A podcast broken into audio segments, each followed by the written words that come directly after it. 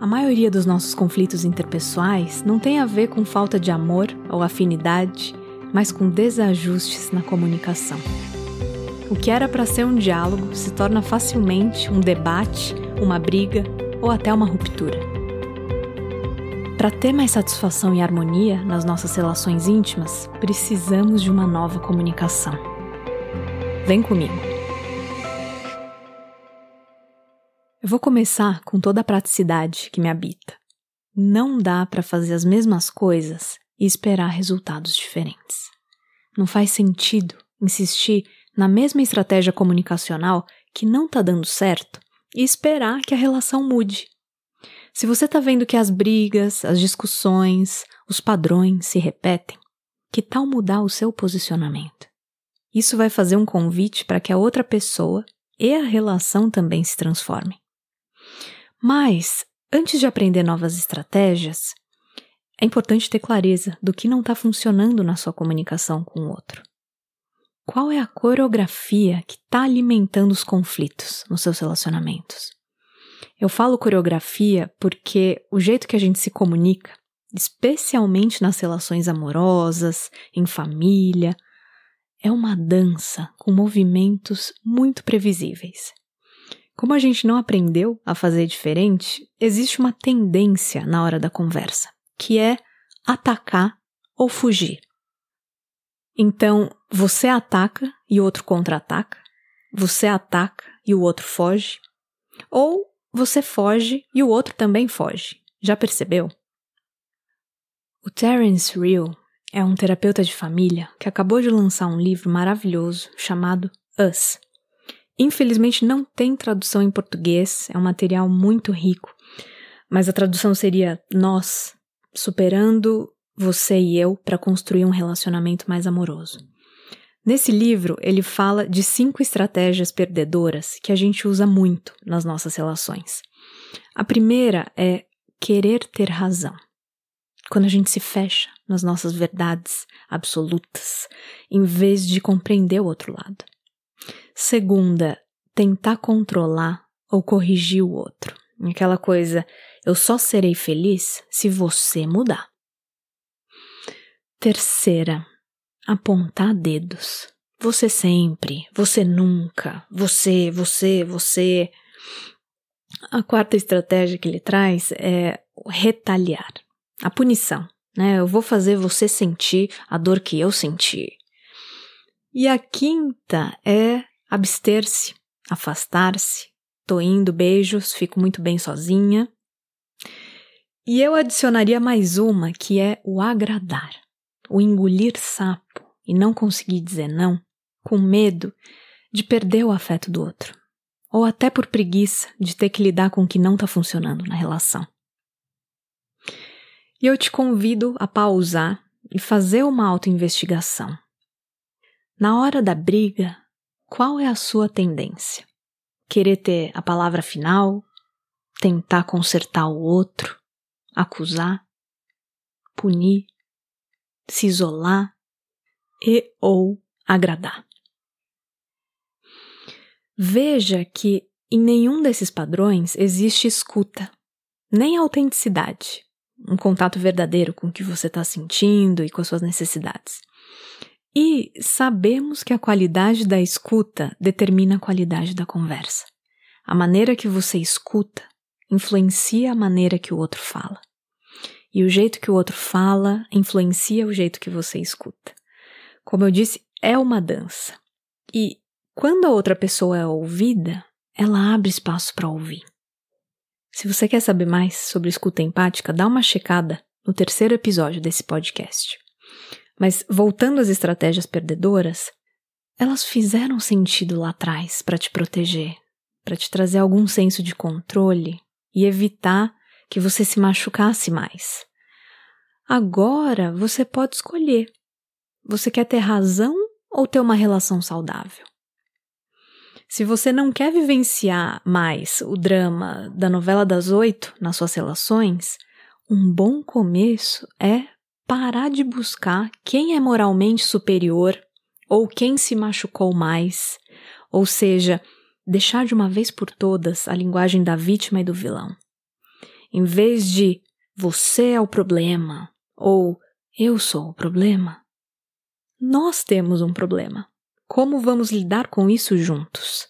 O que nós precisamos fazer para que essa relação funcione? É na hora do conflito deixar de enxergar o parceiro, a parceira, o parente como um adversário, lembrando que relacionamentos são ecossistemas. O que você coloca na relação vai compor o ar que ambos, todos ali, estão respirando. O que você fala e faz afeta não só a outra pessoa, mas o relacionamento em si, o casal, o trisal, a família, enfim. É fundamental fazer esse exercício de deixar de pensar somente no eu para pensar no nós. O que é bom para mim não necessariamente é bom para o outro, mas o que é bom para a relação é bom para todo mundo. Agora, vamos para a comunicação não violenta na prática. Eu vou te ensinar quatro passos que, se você exercitar direitinho, vão realmente transformar brigas em diálogos. Vamos lá. Supondo que você tem um conflito ou um incômodo na relação com outra pessoa, na hora da conversa, o primeiro passo é narrar os fatos. O que realmente aconteceu ou está acontecendo. Veja que narrar os fatos não é criticar, não é generalizar, não é chegar acusando você é muito egoísta, você sempre deixa o quarto bagunçado, você nunca é romântico comigo, nada que eu faço tá bom, todas as vezes sou eu que tenho que pedir desculpas. Em vez de apontar o dedo e falar você isso, você aquilo, e usar uma linguagem estática, que é o sempre, nunca, tudo, nada, o que vai acionar o rebelde interno da outra pessoa gerar muita resistência e alimentar o conflito, primeiro descreva o fato, a situação. Calma que daqui a pouco eu vou dar um exemplo real e bem ilustrativo. O segundo passo é expressar os seus sentimentos diante do fato. Eu sei que nem sempre é fácil identificar, nomear e expressar o que a gente está sentindo. Mas, se a gente não se perguntar, a gente nunca vai saber. Então, quando esse fato ou situação acontece, como você se sente? Aborrecida, angustiada, irritada, desconfortável, frustrado, preocupado. A gente precisa ampliar o nosso repertório de sentimentos. Quando as nossas necessidades não são atendidas, a gente não sente só tristeza, raiva, medo e ansiedade. Se te interessar, busca na internet lista de sentimentos CNV, que você vai descobrir uma infinidade de palavras que descrevem com precisão o que a gente sente. E aqui tem um pulo do gato, que é um verdadeiro divisor de águas. Você já ouviu falar de pseudosentimentos? Sabe quando você fala assim: "Ah, eu me senti rejeitada, manipulada, intimidada, diminuída, excluído, invadido, traído, desrespeitado. Parece que você está super se vulnerabilizando e falando dos seus sentimentos mais profundos, né? Mas, na verdade, você está julgando, interpretando e acusando o outro. Você está falando sobre o que você acha que o outro fez. Por exemplo, quando você fala assim, eu me senti desrespeitada. No fundo, você está dizendo: essa pessoa me desrespeitou. Isso é o que você pensa sobre o comportamento do outro. Você não está revelando de verdade o que você sentiu. E como que a gente descobre sentimento? É só investigar. Quando eu sou desrespeitada, como eu me sinto? Furiosa, triste, insegura. Percebe que sentimento não envolve o outro? Fazer contato com o que você sente de verdade é tirar a armadura do julgamento, se deparar com a sua humanidade. E aí você enxerga o seu medo, a sua tristeza, a sua vulnerabilidade, em vez de acusar o outro. Por que falar de sentimentos no lugar de pseudo-sentimentos é um divisor de águas na conversa com o outro? Porque sempre que você usa pseudo-sentimentos, você aciona o advogado interno da outra pessoa, que vai argumentar para provar que o que você está falando não é verdadeiro.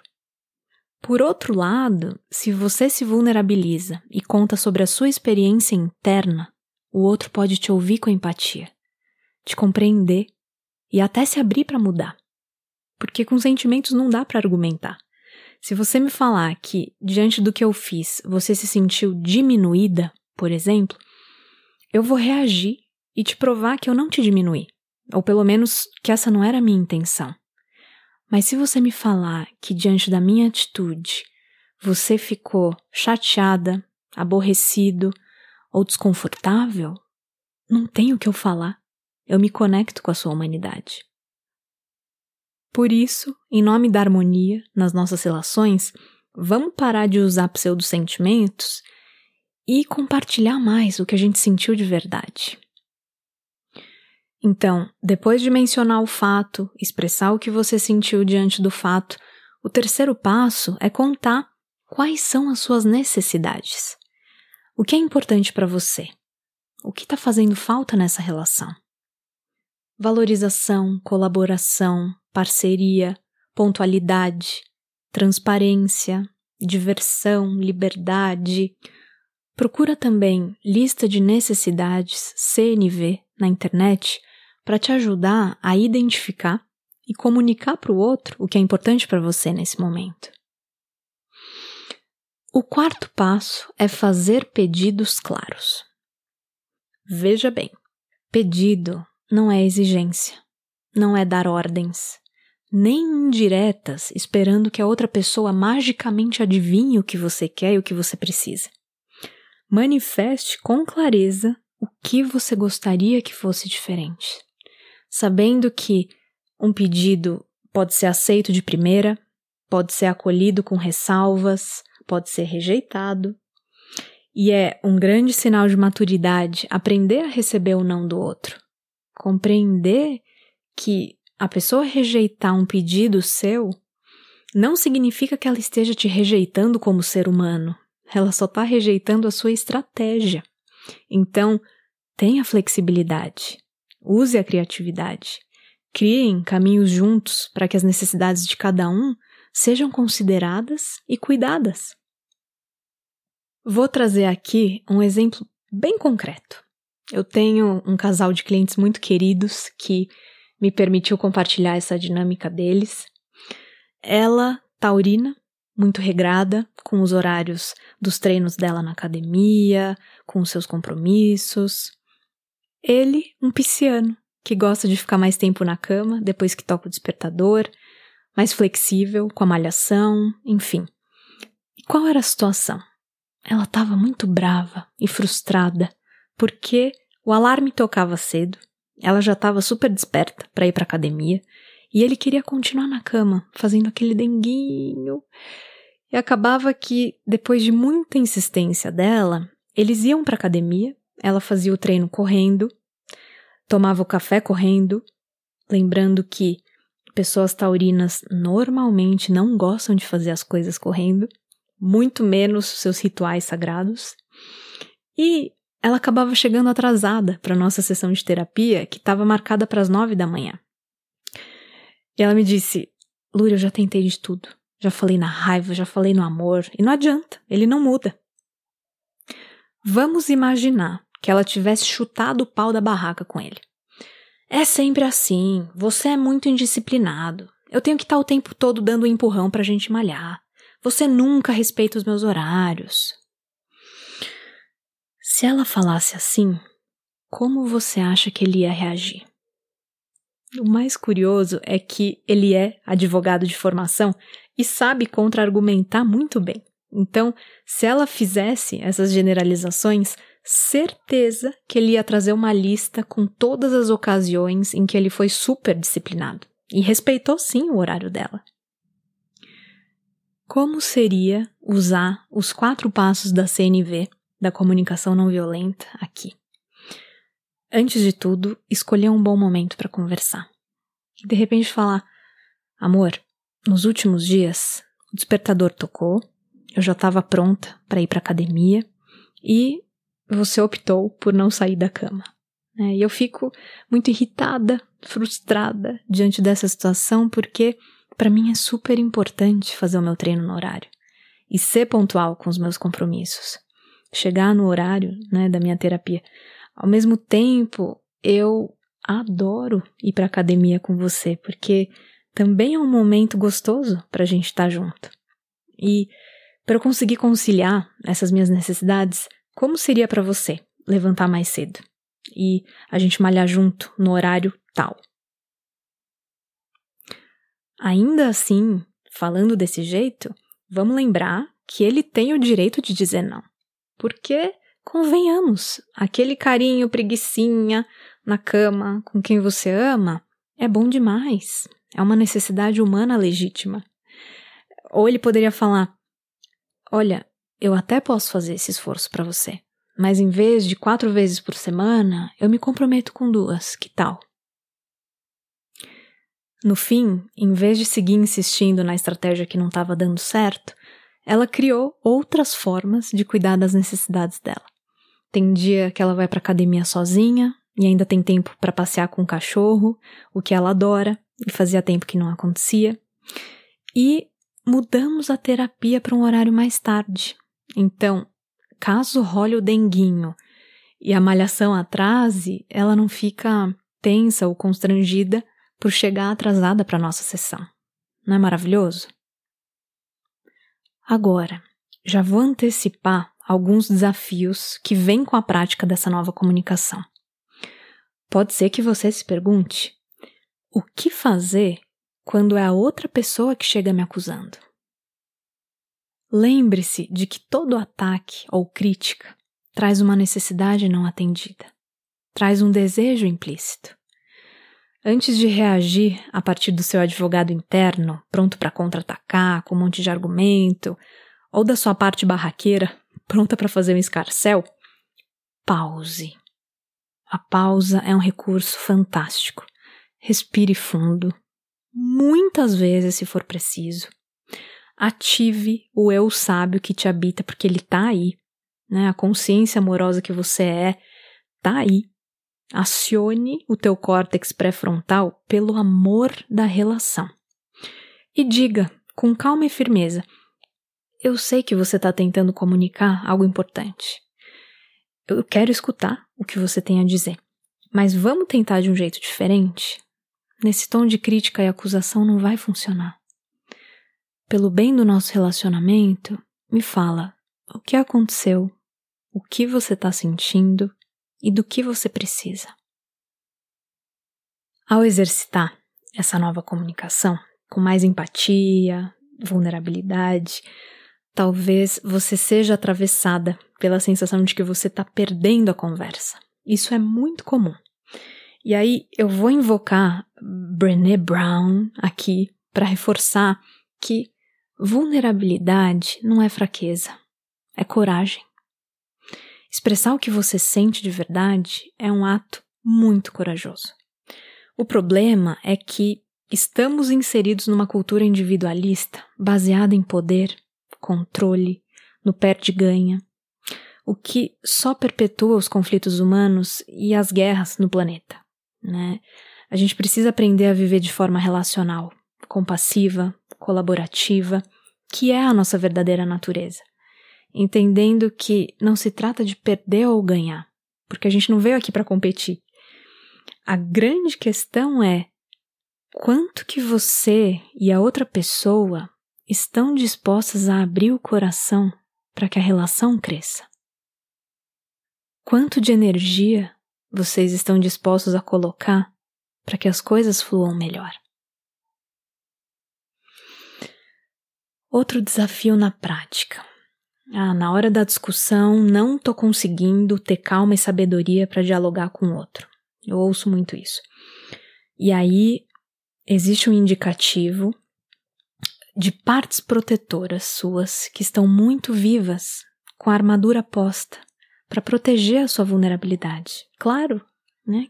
Todos temos partes protetoras maravilhosas que não querem que a gente sofra. O que ajuda muito é falar pela sua parte e não a partir da sua parte. Em vez de permitir que a raiva, o desespero, o julgamento, o descontrole que essas partes carregam falem por você, experimente o seguinte: tem uma parte minha que fica revoltada quando acontece X. Diante dessa sua atitude, uma parte minha sente muito medo. Ao se comunicar dessa forma, você deixa de se confundir com as suas emoções, com seus julgamentos, né? E lembra que existe um eu adulto aí dentro, capaz de assumir o comando e falar por essas partes que estão num estado de reatividade emocional. O seu sistema nervoso se acalma automaticamente quando você faz isso. E também fica bem mais fácil da outra pessoa te ouvir de coração aberto. Muito mais fácil do que se você né, permitir que a raiva, a crítica falem por você. Enfim, é uma prática contínua, como aprender uma nova língua.